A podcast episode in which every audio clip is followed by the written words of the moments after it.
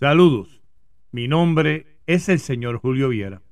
Bienvenido a esta bella aventura, siguiendo los pasos del maestro. Aquí encontrarás tal vez no lo que estás buscando, pero sí lo encontrado. Iban papá e hijo caminando en su caminata matutina juntos mientras dialogaban por el camino. De momento se encuentran que había una gran roca en el camino, los cual no lo dejaba pasar el hijo para impresionar al padre. Pero papá tranquilo que yo la muevo. Empezó a intentarlo y mientras más lo intentaba, más difícil se le hacía. Le dice al padre, padre, no puedo hacerlo. Yo pensé que podía. El padre le dijo, claro que puede. Dale, haz lo que tienes que hacer, le dice el padre. El hijo nuevamente va y pega a sudar y pega a empujar, a empujar la piedra, empujar la piedra. No puede. Con frustración en los ojos le dice, papá, no puedo. Te aseguro que lo has hecho todo, hijo. Todo, papá, lo he hecho todo. Vuelve a intentarlo. El hijo cogió un palo para, para usarlo de, para usarlo de, de, de apoyo, tratando. Y volvía a tratar y volvía a tratar y no podía. Y se llenaba de frustración. Ya con coraje, ya con, con tristeza en los ojos, llorando, le dice, papá, de verdad que no puedo. Papá le dice, solamente te falta una sola cosa, una sola cosa para hacer que no has hecho, para poder lograr tu objetivo. El niño frustrado le dice, no sé qué, papá, de verdad que no sé qué. El padre, compartiendo la frustración, le dijo, solamente te falta. ¿Cuántas veces nosotros pensamos que somos autosuficientes? ¿Cuántas veces el mundo nos engaña? Diciéndonos de que nosotros todo lo podemos, que todo es alcanzable, que tenemos la capacidad suficiente para poder alcanzar lo que querramos.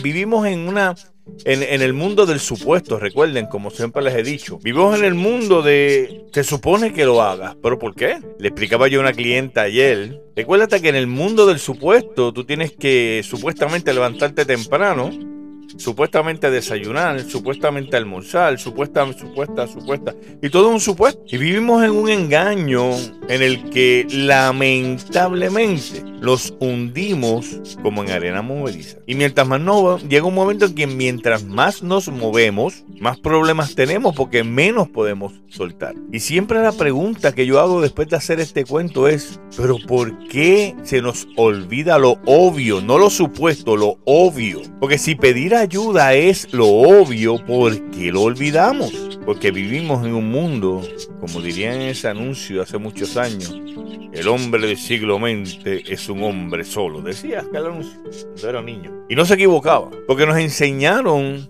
a vivir en la fantasía de la autosuficiencia. Se nos olvidó de que somos sociales, de que tenemos una familia por una razón, de que tenemos una familia extendida por alguna razón. Y lo más importante es que esa familia extendida es escogida por nosotros. Y si realmente escogimos a una familia la cual se ajusta a nuestras necesidades, a lo que debemos, queremos y podemos, pedimos ayuda. Siguiendo los pasos del maestro, comenzó precisamente pidiendo una ayuda, pidiéndole luz aquel que era luz, no esperando milagros, sino haciendo milagros. Pero ¿cómo, cómo es eso, Julio? ¿Cómo es eso de, de, de, de, no pedir y sí hacer? Lo que pasa es que cuando somos proactivos, cuando tomamos la decisión de hacer las cosas diferentes cada vez, aunque se parezcan, vamos a ver que el resultado es diferente. No es un proceso de un día. Muchas veces es un proceso de muchos años, pero lleva a veces un día a alcanzar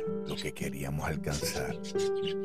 Pide ayuda si la necesitas. No te niegues la petición. Este que les habla Julio Viera, como les dije en un podcast anterior, estamos en la de abajo también. El problema es, no es pedir ayuda. El problema es a veces es las personas que tenemos alrededor. Porque como ellos también viven en el mundo del supuesto, pues a veces la ayuda viene condicionada. Y eso muchas veces es lo que nos aguanta también a pedir ayuda.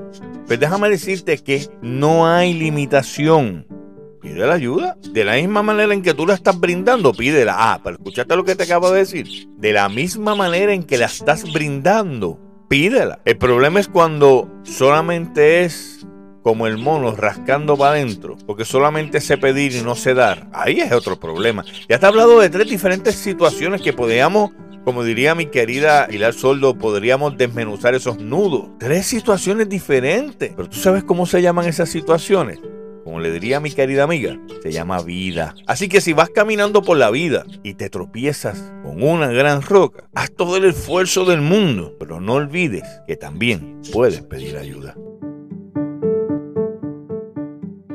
Gracias por compartir estos minutos conmigo. Si te gustó, te invito a que seas cómplice de mi aventura e invites a otros a que también compartan con nosotros. No olvides que el maestro es uno y somos todos. Para comentarios, ideas o cualquier cosa que quieras compartir, puedes dejar tu mensaje a siguiendo los pasos del maestro yahoo.com. Gracias y que el maestro de Nazaret te bendiga siempre.